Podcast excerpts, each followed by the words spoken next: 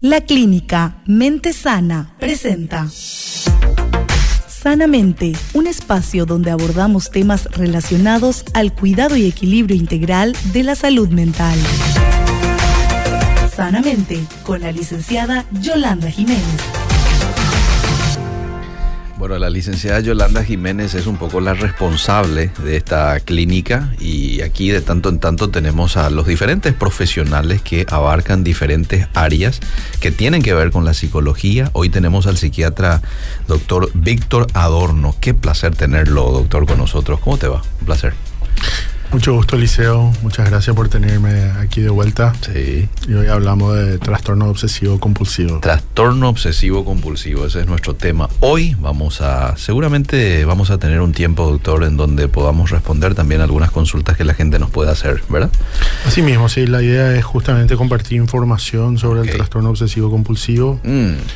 Y también eh, mencionar después al final un poco el, lo que es... Eh, lo que es un proyecto muy importante, que es el proyecto latino que estamos teniendo acá ya en Paraguay, justamente con el objetivo de poder eh, recabar información sobre las características genotípicas. del trastorno obsesivo compulsivo. Muy bien. Te voy a explicar un poco mejor. Muy bien, muy bien. Si tenés consulta para el profesional, lo podés enviar al 0972-201-400. TOC, trastorno obsesivo compulsivo. ¿De qué estamos hablando? Este, y, quiero que me hables un poco de la causante. ¿Qué es el trastorno obsesivo compulsivo? ¿Es algo eh, físico, mental, cerebral? ¿Qué ocurre allí para que de pronto se den ciertos síntomas, ciertas señales que también quiero que me, me lo menciones? Adelante, doctor. Sí, bueno, cuando hablamos del trastorno obsesivo compulsivo hablamos de una, una condición mental, una patología mental que se caracteriza por por un lado, por las obsesiones que son los pensamientos intrusivos, imágenes, impulsos que son persistentes, no deseados y muchas veces van en contra de, la voluntad o contra los valores de la persona. Okay. Y que muchas veces conlleva a que la persona realice conductas repetitivas, ya sea en forma mental o en forma eh, manual, digámosle como un ritual que se denominan compulsiones. Eh, este trastorno, en este trastorno se experimenta altísimos niveles de angustia, ansiedad cuando se tienen estos pensamientos, ¿sí? Eh, como dije muchas veces, los pensamientos son indeseados, involuntarios y va en contra de contra los valores de la persona. Entonces, para poder sacarse ese pensamiento encima, entonces muchas veces se realiza un acto mental para contar, rezar mentalmente o un ritual que es que puede, ser cualquier índole. Ejemplo, este, una obsesión de que la la, tenés la mano sucia, por ejemplo, entonces lo, lo compulsivo allí sería lavarte la mano Así mismo, eh, cada rato, ¿no?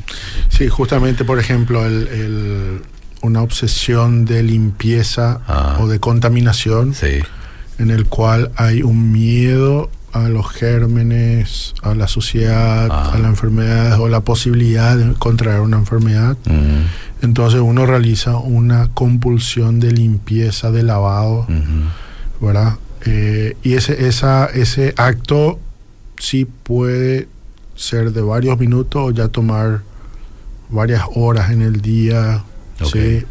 Una persona puede terminar lavándose las manos varias veces, muchas veces, mucho tiempo, ¿verdad? Eh, y le impide un poco realizar las cosas que, que habitualmente hace o inclusive desempeñarse adecuadamente en su casa, en el trabajo, en el estudio, etc. Ya le termina afectando con lo cotidiano. Así mismo, sí, porque ya son muchas horas donde una persona tiene esos pensamientos, muchas horas donde realiza las compulsiones y también muchas, eh, ¿cómo se podría decir? Mucha mucho malestar asociado, mucha mm. ansiedad o mucho malestar asociado. Hoy hay mucha gente luchando con, ansiedad, con depresión. Eh, cualquier persona que esté lidiando con ansiedad tiende a tener este trastorno o generalmente es un tipo de personas nomás? No sé si se entiende mi pregunta. Sí, sí, sí. sí hay, que, hay que diferenciar porque hay personas que pueden tener, eh, se denomina a sí mismos como obsesivas, Sí. ¿Verdad? Eh, donde tienen una mayor tendencia a tener la casa o las cosas en forma ordenada, Sí, sí. limpias, ¿verdad? O lidia con pensamientos intrusivos de pronto, ¿verdad? Y, eh, y generalmente puede ser más, eh, ya es, no, no llega a ese grado de, de producir tanto malestar o no es tan intenso, pero sí puede tener una personalidad un poco más estructurada, Ya. ¿Verdad? De repente ordena las cosas Ajá. a su manera o la casa siempre está- tiene que estar limpia, no le gusta el desorden. ¿sí? O, o realiza sus, sus actividades en una secuencia. Sí. Eh, por ahí es una personalidad más estructurada. Son pequeñas obsesiones que uno puede tener. Ahora, cuando hablamos de un trastorno, Mm. ya hablamos de que esto es algo que me molesta, es algo que no quiere te- quiero tener, que está ahí, está presente, Mm. genera mucho malestar, mucha angustia y uno trata de sacarse esto encima, Mm. como dije, haciendo esas compulsiones. Ya. La persona ya no lo puede administrar, ya no lo puede manejar más. ¿eh? Así mismo. Se- Eh, y hay varios tipos, ¿verdad? Hay varios tipos de obsesiones. Mm. Eh, por ejemplo, nosotros hablamos de las obsesiones de la limpieza o la Mm. contaminación, que probablemente sea uno de los más frecuentes, pero están las obsesiones de simetría, donde hay mucha preocupación por, por el orden, la precisión, eh, que todo tenga una uniformidad, Ujú. digámosle.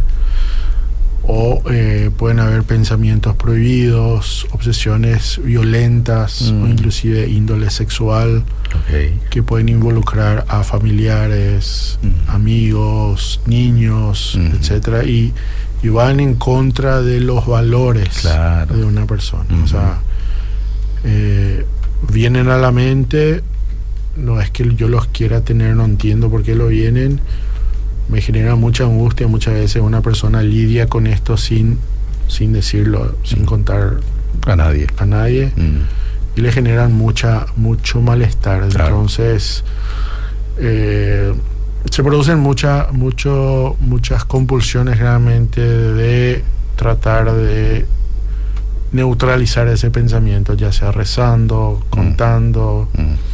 ¿Sí? repitiendo eh, frases Mm. ¿sí? Mm. Eh, versículos re- repitiendo eh, palabras Ya.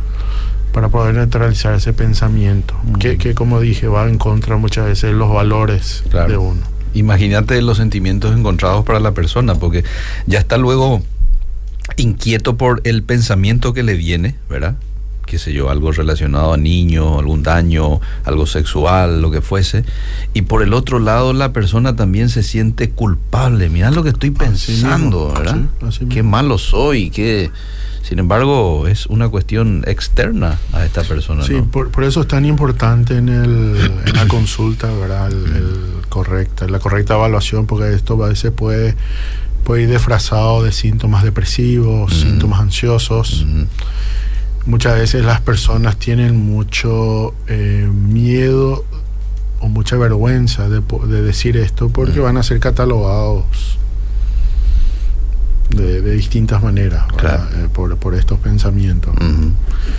Eh, y a veces cuesta, ¿verdad? Mm. Quizás en una primera entrevista cuando todavía no hay una, una buena relación médico-paciente, Mm. una persona no se abra, pero es importante que se pueda sacar esta información, obtener esta información, porque esta clase de síntomas nos, nos llevan a un tratamiento un poco diferente cuando hablamos de un trastorno obsesivo compulsivo. Mm. Yo supongo que el tratamiento eh, se va a deber al grado ¿no? de la persona, ¿verdad? Está el que lucha demasiado, ya no puede, y está el que de pronto te dice, bueno, me viene tanto en tanto en el día, lo administro, no me quita mucho tiempo en el trabajo, pero lo tengo, ¿verdad? Eh, ¿Cuál es el tratamiento un poco para ambos casos? Bueno, el tratamiento habitual, eh, luego una correcta evaluación, eh, porque estamos hablando de poder entender todos los síntomas. Acá, generalmente para, para diagnosticar correctamente, nosotros aplicamos ciertos cuestionarios un poco extensos, ¿verdad? Porque son, a veces una persona puede tener una gran cantidad de obsesiones y compulsiones. Mm.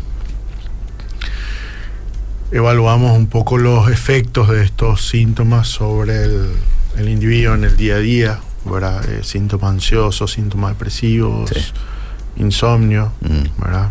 La disfunción diaria. Y el tratamiento eh, generalmente tiene dos pilares, dos grandes pilares. Uno de ellos es el tratamiento farmacológico, en el cual eh, nosotros usamos dosis mayores a las habituales por, por las características del trastorno.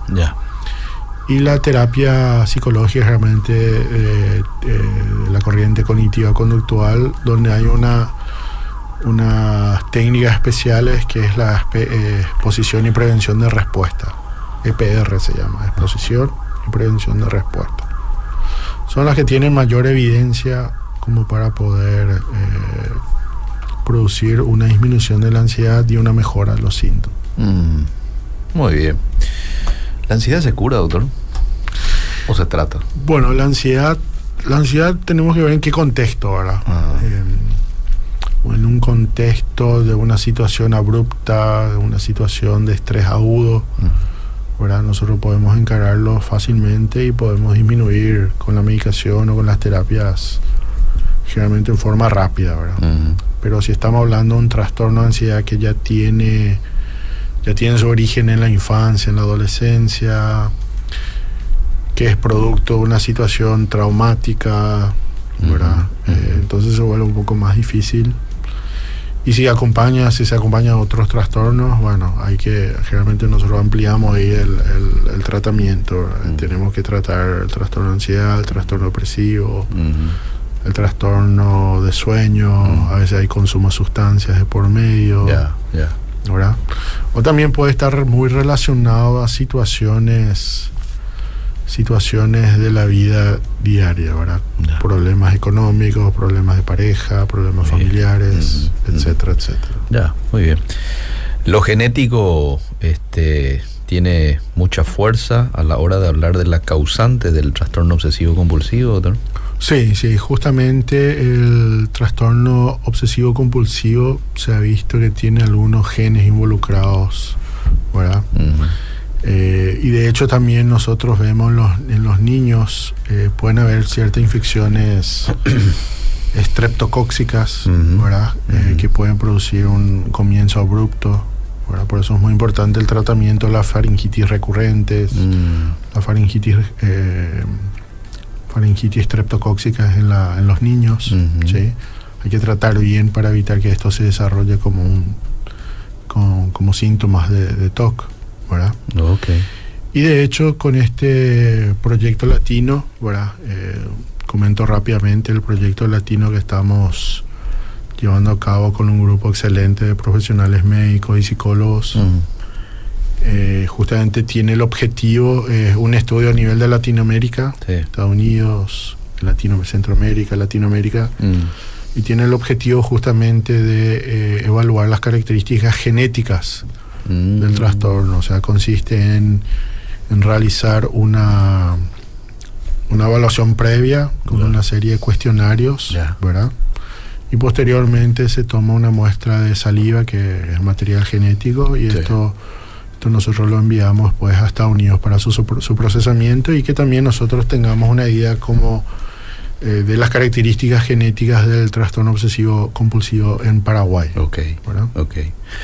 ¿Hay alguna relación entre la ansiedad, por qué no la depresión, por más que nuestro tema hoy es el TOC? Pero no sé si quieres hacer alguna algún tipo de mención con, por ejemplo, la alimentación o nada tiene que ver. Sí, sí. Bueno, cuando hablamos de para cualquier tipo de trastorno mental, sí. ¿verdad? Eh, se ha visto que las comidas procesadas, ultraprocesadas, mm. Eh, comidas rápidas de repente eh, no serían las más adecuadas. Entonces se estila hacia una dieta más saludable, frutas frescas, verduras frescas, alimentos frescos, ¿verdad? disminuir el consumo de azúcar. En algunas personas la cafeína puede tener, puede ser como un detonante, mm Entonces recomendamos disminuir el consumo de cocaína, suspender momentáneamente. Cafeína. Sí. Cafeína, estamos hablando de eh, café, eh, bebidas energizantes que tienen mucha cafeína, algunos productos, algunos suplementos también pueden tener cafeína. El mate, el, el tereré, tiene el mateína, que es un producto similar. Entonces también tener cuidado con eso. No es erradicarlo por completo, sino reducirlo, moderarlo. Reducirlo, moderarlo, ¿verdad? Tratar de ver qué efecto tiene en cada individuo. Y bueno, eh, también hay, hay muchos estudios que están haciendo una relación entre la microbiota intestinal hmm, ¿sí? Y, y, cómo eso afecta un poco el, el cómo, eso conlleva después con algún tipo de trastorno mental. ¿verdad? Cómo eso puede afectar, pero cómo puede ayudar también, ¿verdad? Si es que uno cuida su... Si uno cuida un poco la, alimentación, si uno cuida un poco, si... Bueno, se recomienda una ingesta adecuada de, de alimentos que tengan prebióticos y probióticos, ¿verdad? Eh, generalmente son alimentos fermentados, ¿verdad? Los que tienen, eh, o si no, la suplementación con, eh, con, cierta, ciertos medicamentos que, pueden hacer más fácil la, ingesta de estos probióticos. Bueno, la gente está escribiendo y mucho. Si, ¿Ya puedo trasladarle? Sí, sí, sí, Dice, soy... No, no voy a, a, decir el nombre del oyente, no hace falta que me dejen nombre. ¿Para qué sirve el medicamento psiquiátrico ácido valproico y aloperidol? Si me puede responder en el PB, no, ah, después vamos a responderle aquí. Eh, Eliseo y el profesional, ¿cuándo podrían hablar sobre el trastorno de ansiedad y pánico? Ah, excelente tema. Podríamos en algún momento abordarlo también, ¿verdad? Quedó pendiente para otra. Que tengo entendido, tiene ciertos rasgos similares al, al toco, ¿verdad? Así mismo, sí. El, trastorno de ansiedad. Mm. Acá hay que, hablando rápidamente para no cortar, el trastorno de ansiedad es un trastorno muy frecuente, lo vemos mucho en el consultorio. Y tiene dos, dos grandes características. Se, caracteriza por eh, toda la sintomatología física que una persona puede experimentar. Estamos hablando de repente de palpitaciones, falta de aire, tensión muscular, malestar estomacal, mareos su oración fría.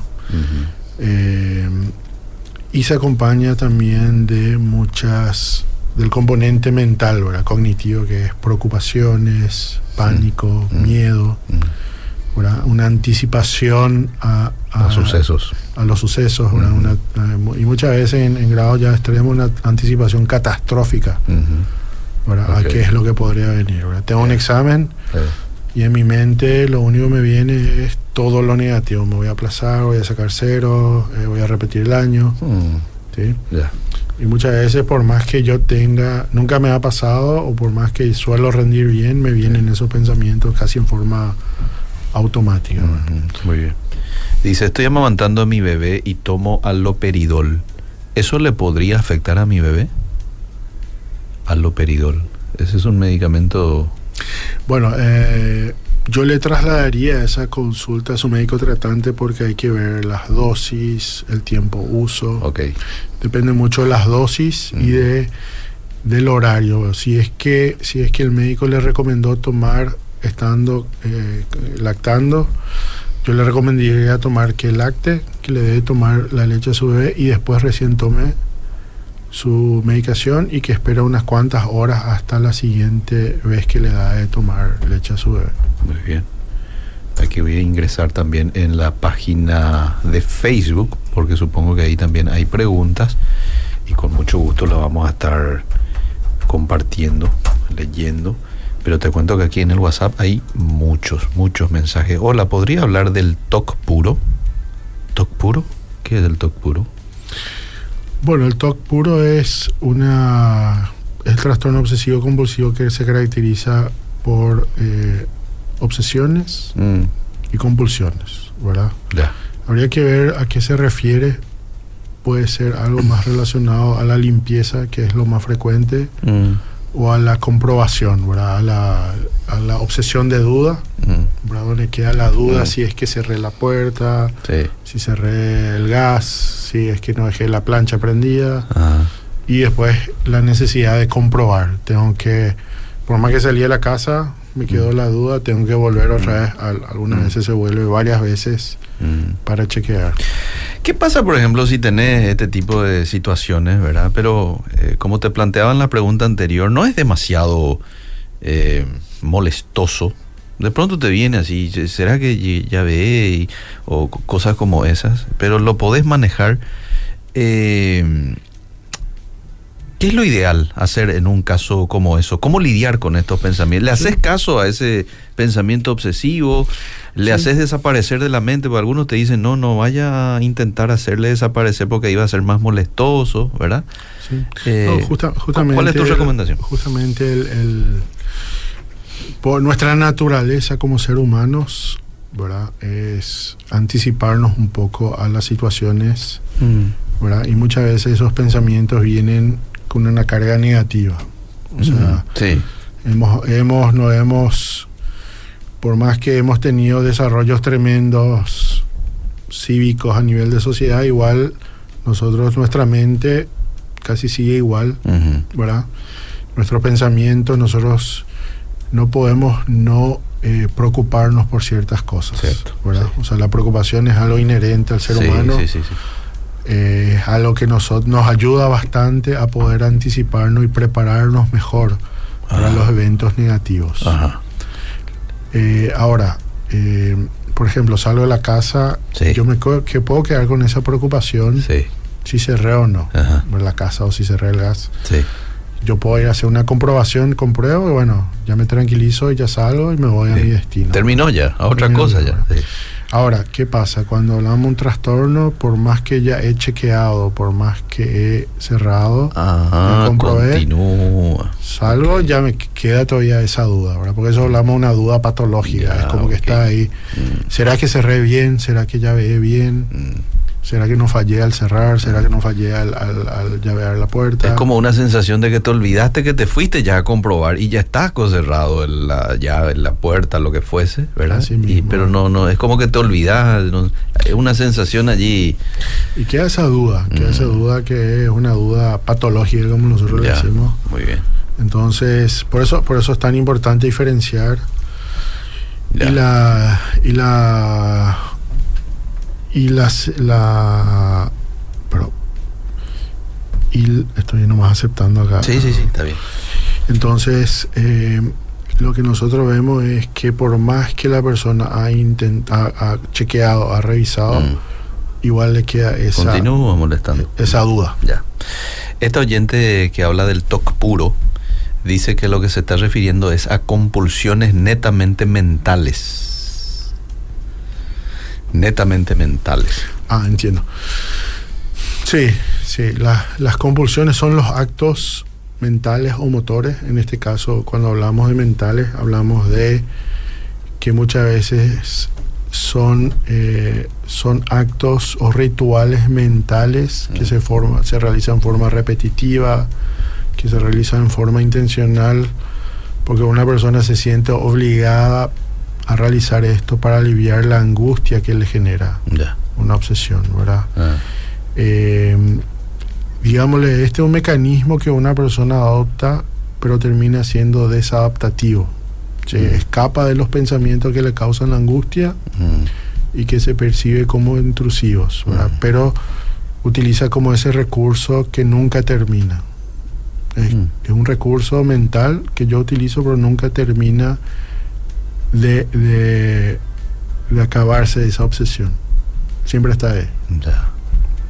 Entonces, eh, y esa, esos, esas compulsiones mentales pueden ser de varios tipos, ¿verdad? Mm. Puede ser eh, repetición, repetir palabras, mm, frases, mm. versículos, ¿sí? Eh, generalmente de, manera a poder neutralizar esas obsesiones. Bajar la ansiedad que te está generando ese pensamiento, imagen o lo que fuese. Así mismo, así mismo. Bueno, eh, allí está. Y ustedes ya saben, ahí hay dos tratamientos que ya mencionaba el doctor, lo farmacológico y también lo que tiene que ver con la terapia psicológica. ¿Cuáles podrían ser, dice este oyente, algunas recomendaciones que el profesional podría dar con relación a eh, tratamientos alternativos que no incluyan el liceo necesariamente lo farmacológico. Muy bien, perfecto. Interesante pregunta. Sí, hay, hay tratamientos actuales que van por lo que se llama la neuromodulación, ¿verdad? Que son que es la realización de estimulaciones cerebrales justamente en las áreas que actualmente se saben que pueden estar que están involucrados mm. en lo que es el trastorno obsesivo compulsivo. Mm. Y de esa manera nosotros vamos disminuyendo la, la ansiedad. De hecho, eh, justamente yo hago lo que es la parte de neuromodulación, la estimulación magnética transcraneal. Y hemos tenido pacientes con trastorno obsesivo compulsivo que le, le hemos aplicado algunos protocolos en áreas específicas del cerebro, ¿sí? Con muy buena respuesta, ¿verdad? Ah, con muy buena respuesta. O sea, si nosotros vemos, si nosotros vemos que el, de repente el tratamiento farmacológico ah. no es el más adecuado o el tratamiento farmacológico ayuda, pero no, no produce una disminución significativa de los síntomas. Si el tratamiento psicológico ayuda, pero no produjo una, una disminución significativa de los síntomas, tenemos la estimulación magnética transcraneal que podría ser una opción. Una opción más, pero generalmente se recomienda usarlo como un todo, hacer la medicación, hacer la terapia psicológica y hacer la estimulación pero y cerrar el círculo, digamos, de, todos los tratamientos posibles. el objetivo de eso es lograr la máxima mejoría de la persona, que la persona pueda estar sin síntomas, desempeñándose eh, bien en cualquier área de la vida, en lo académico, en lo social, en lo familiar. ¿Cómo es esa estimulación, doctor? ¿Mediante una, una máquina? Sí, justamente es una, una bobina que se coloca ah. generalmente sobre ciertas regiones del cerebro. O sea, colocamos sobre el cuero cabelludo, pero eso significa que en la profundidad estamos estimulando ciertas regiones cerebrales. Emite un por la bobina pasa una corriente eléctrica que genera un campo magnético ah. y el campo magnético es lo que atraviesa el cuero cabelludo, el cráneo, la meninge y llega hasta la superficie del cerebro y ahí mm. produce la despolarización de las neuronas en esa área específica. Ya. Se hacen protocolos, se hacen ciclos repetidos, ¿verdad? Y bueno, eh, está aprobado por, son tratamientos que están aprobados por la FDA, las agencias europeas. Ya los protocolos se están mejorando y nosotros hacemos una combinación de protocolos justamente para poder producir una máxima mejoría. Existen en Paraguay psicólogos especialistas en TOC y uno de ellos es el doctor Víctor, quien hoy está conmigo, un especialista en, en TOC. Bueno, yo soy más psiquiatra que psicólogo, pero eh, ah, claro, pregunta por psicólogo. Sí, sí, perdón, perdón, cierto. Sí, hay, Usted es un psiquiatra especializado en TOC, ¿verdad? Hay, hay psicólogos que, que, están encargados, que hacen lo que es la estimulación, la exposición y prevención de respuesta, que es una técnica específica. Bien. Y bueno, eh, pueden ayudar bastante porque es un tipo de terapia más específica para el TOC. Yo sufro de depresión desde que murió mi madre cuando tenía nueve años. Soy profesional de salud. Me prohibieron trabajar en mi profesión por esa causa. Hasta ahora solo me automedico con clonazepam de 2 mg. Tuve que cambiar mi profesión por otra cosa que es muy frustrante y de la ansiedad no puedo salir. Tuve tres tentativas de suicidio. Ahora peor que perdí mi trabajo, donde me pueden ayudar. A ver, perdí mi trabajo, ¿dónde me pueden ayudar? Porque no tengo forma de pagar una consulta con un profesional. Ahora estoy usando una automedicación opiácea, opiácea, que me deja muy bien, pero me es imposible conseguir recetas, por ejemplo. Dice. Sí, bueno, recomiendo a esta persona. Eh, me imagino que está pasando por una situación bastante difícil, arrastrando ya por hmm. varios años. Sí. Eh, puede evaluarse en cualquier centro de salud del ministerio, uh que tenga un psiquiatra, en el hospital de clínica, está la cátedra de psiquiatría en el hospital psiquiátrico. Y yo recomendaría que eh, se vea un poco la parte de la medicación. Generalmente para la depresión usamos medicamentos que se llaman, que actúan sobre todo toda la neurotransmisión de serotonina, que son los inhibidores selectivos de la recaptación de serotonina, que son los antidepresivos. Y también un abordaje terapéutico yo recomendaría porque fue un suceso trágico lo que pasó y probablemente hay quedó quedó con las secuelas, ¿verdad? Necesita mucha terapia. Bien, bien. Eh, ¿Qué opina el médico acerca del omega 3 entre algunos suplementos? Dice. Ah, perfecto. Se ha visto que, bueno, en cuanto a todo lo no farmacológico, mm. lo mejor que uno puede hacer es la actividad física. La actividad física. La actividad física, la actividad física tiene un excelente efecto ansiolítico. Se ha visto que la actividad física produce una, una liberación de todas las endorfinas, sustancias positivas. Por mm. ahí se, se, se sabe ahora que el músculo tiene un el, músculo es un órgano neuro neuro eh, pero voy a, voy a, encontrar la palabra. Tiene un efecto hormonal verdad se ha visto que el, músculo con la actividad física con el movimiento libera sustancias beneficiosas ¿sí? Em, por eso es muy importante realizar actividad física 30 minutos tres veces o más veces a la semana. Okay eh, aeróbico, se recomienda también eh, pesas, ¿verdad? Eh, el levantamiento de cierta cantidad de peso. Y también lo que se llama el, em, todas las actividades que tengan como un componente de relajación, tipo el yoga, los ejercicios de respiración, pilates, que pueden tener buen efecto. La suplementación eh, lo que eh, hemos visto que tiene buen, buena evidencia es la dieta tipo mediterránea. Mm. Eh, verduras, frutas frescas, aceite de oliva, pescado. ¿verdad? Em, Bajan carbohidratos. si uno, como en nuestro país no tenemos esa muchas veces el acceso a pescado fresco, pescado de mar. Entonces por ahí la suplementación en omega 3 podría ser bastante beneficiosa. ¿Verdad? Eh, sí o sí evaluar un poco en mis pacientes, yo suelo evaluar y suelo hacer dosajes, eh, toda una serie de estudios mm. laboratoriales para ver si la persona no está anémica, de entrada, dosar, eh, hacer un dosaje de la vitamina B12, vitamina D, aunque no lo crean, por más que seamos un país con mucho sol, muchos de nosotros pasamos horas y horas dentro, entonces no estamos expuestos a lo suficientes y hay déficit de vitamina D. Y más todavía en personas que de repente se exponen un poco pero usan protector solar.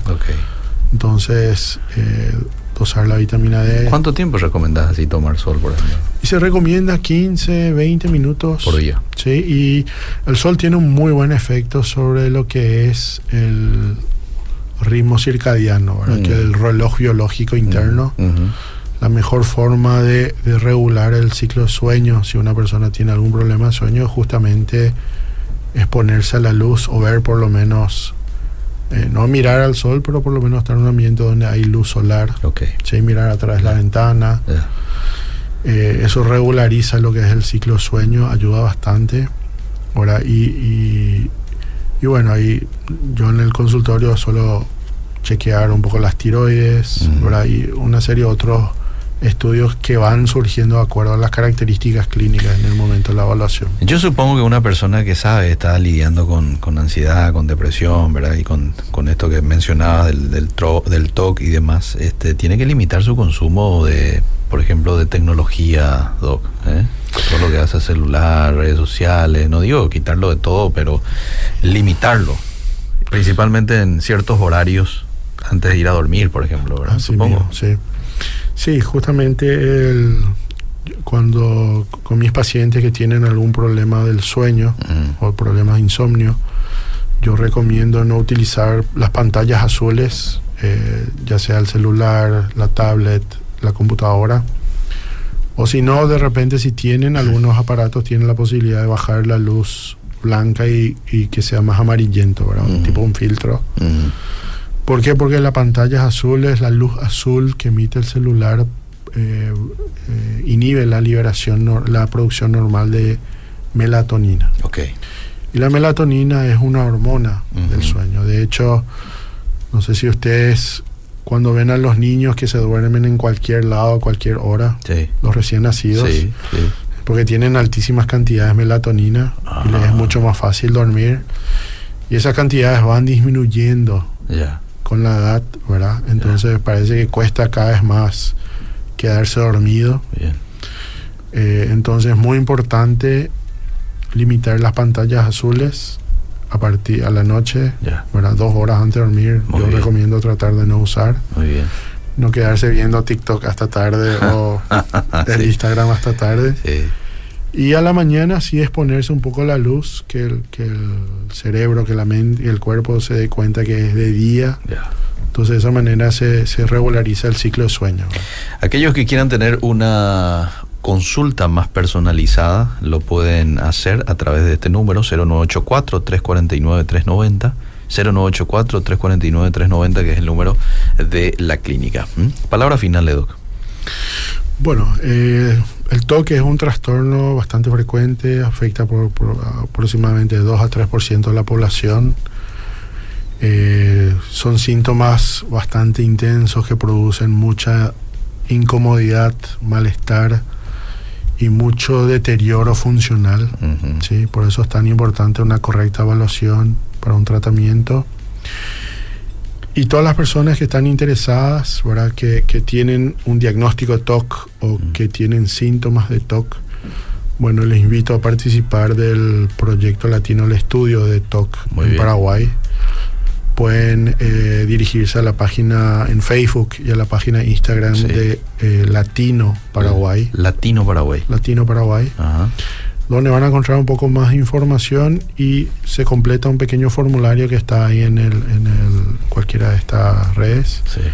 De esa manera eh, nosotros nos ponemos después en contacto, quizás no en forma inmediata, pero nos ponemos en contacto como para agendar una, una consulta, una evaluación que puede tomar su tiempo, ¿sí? Y posteriormente, si la persona está de acuerdo, ¿verdad? O sea, primero tiene que dar su consentimiento. Si está de acuerdo con eso, hace, se hace el cuestionario y después hacemos una toma muestra de ADN. Muy bien, ahí está. Yo le agradezco mucho al doctor Víctor Adorno, quien hoy ha compartido con nosotros este tema tan importante. Ustedes, si quieren volver a escucharlo, lo encuentran allí en el Facebook de Radio Obedira íntegramente. Vas a este, tener esta charla que hemos arrancado puntualmente a las 18. Gracias, doctor, por tu tiempo. Muchas gracias, Liceo. Un gusto. Sanamente, un espacio dedicado al cuidado y equilibrio integral de la salud mental todos los miércoles desde las 18 horas por Obedira FM. Fue una presentación de La Clínica Mente Sana.